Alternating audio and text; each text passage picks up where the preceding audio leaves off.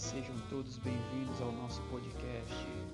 Nesse podcast nós iremos falar sobre os métodos ativos para a educação musical e também vamos explanar um pouco mais sobre a vida, obra e proposta de Emily Jacques Dalcroze.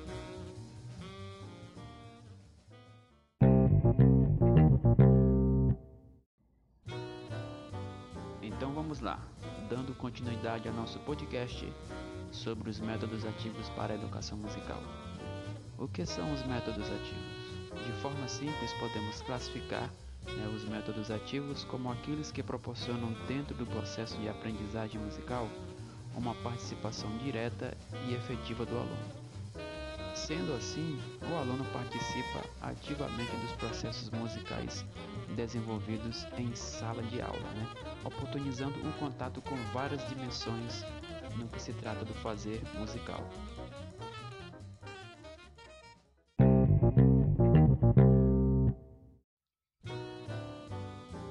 E esses métodos chegaram ao Brasil a partir da década de 1950, depois de terem sido aplicados em seus países pelos seus criadores, que com certeza obtiveram é, grande sucesso e também tiveram êxito nos seus trabalhos. Né?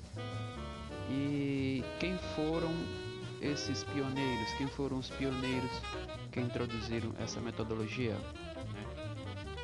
De início, nós temos aí cinco nomes né, que foram muito importantes. Né? Nós temos Emily Jacques Dalcroze, né? temos Edgar Villanes, Sultan Kodaly, Né? e Shinichi Suzuki, né? como os pioneiros para os métodos ativos.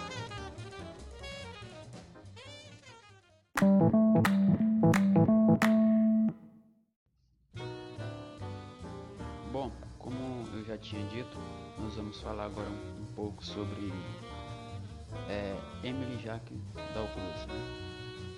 Emily Jacques Dalcroze nasceu em Viena em 1865 e faleceu em Genebra em 1950.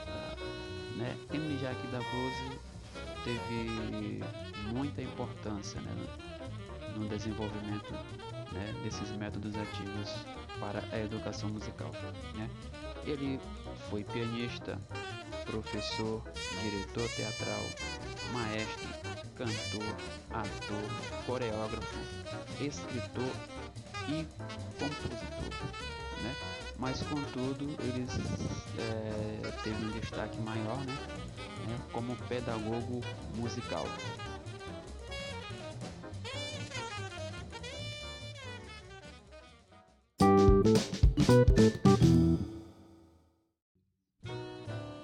Muito bem, Dalcroze apresentou uma proposta de educação musical que relacionava a música ao movimento do corpo.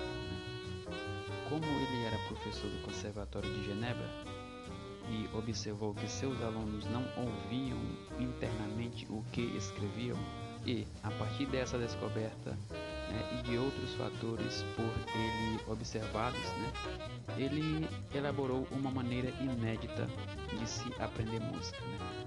Seu sistema de educação musical, inicialmente pens é, pensado para seus alunos do conservatório, foi chamado de rhythmic.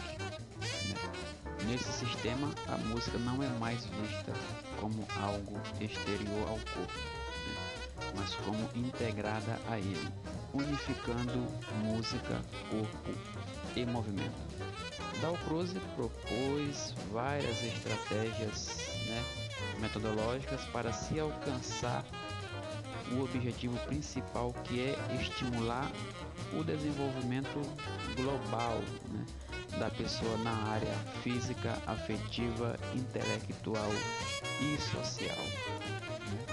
Ritmo, solfejo e improvisação fazem parte né, das suas propostas para o desenvolvimento musical que podem ser aplicadas com crianças, né, jovens, adultos, né, e portadores né, de necessidades especiais, né, pessoas especiais com algum tipo de deficiência.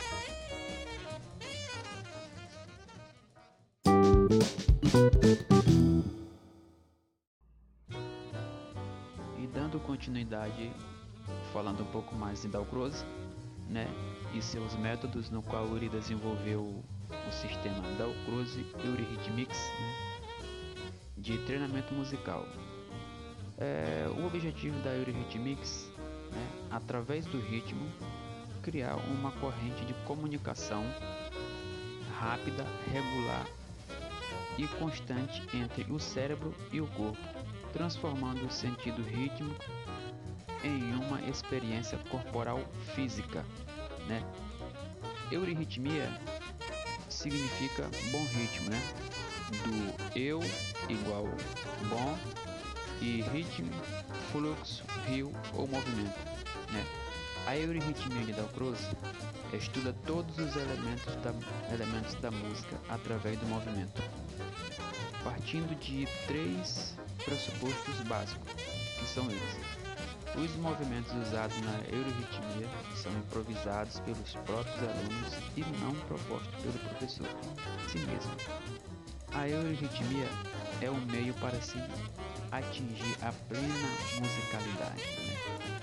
pois todos os elementos da música podem ser vivenciados através do movimento. Todo som musical começa com o movimento, portanto, o corpo que, se, o corpo que faz os sons.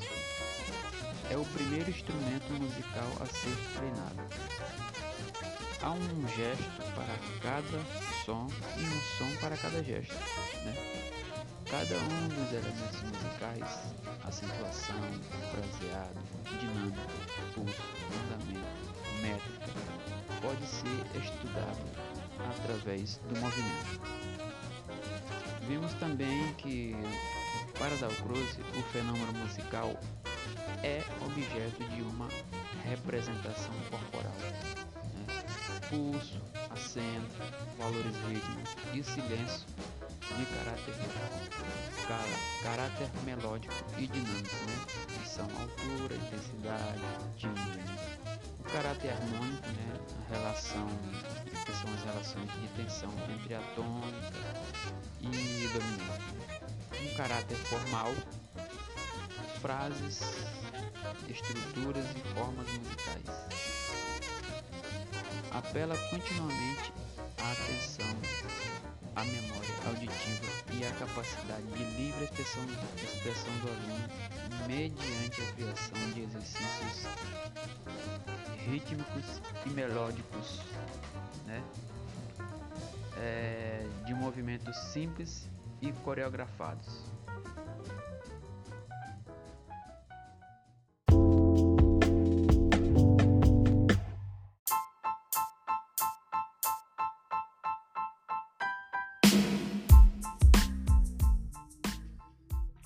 É isso aí, pessoal. Chegamos ao fim desse podcast. Espero que vocês tenham gostado. É, e que Deus abençoe a todos. E até uma próxima. Valeu, até mais.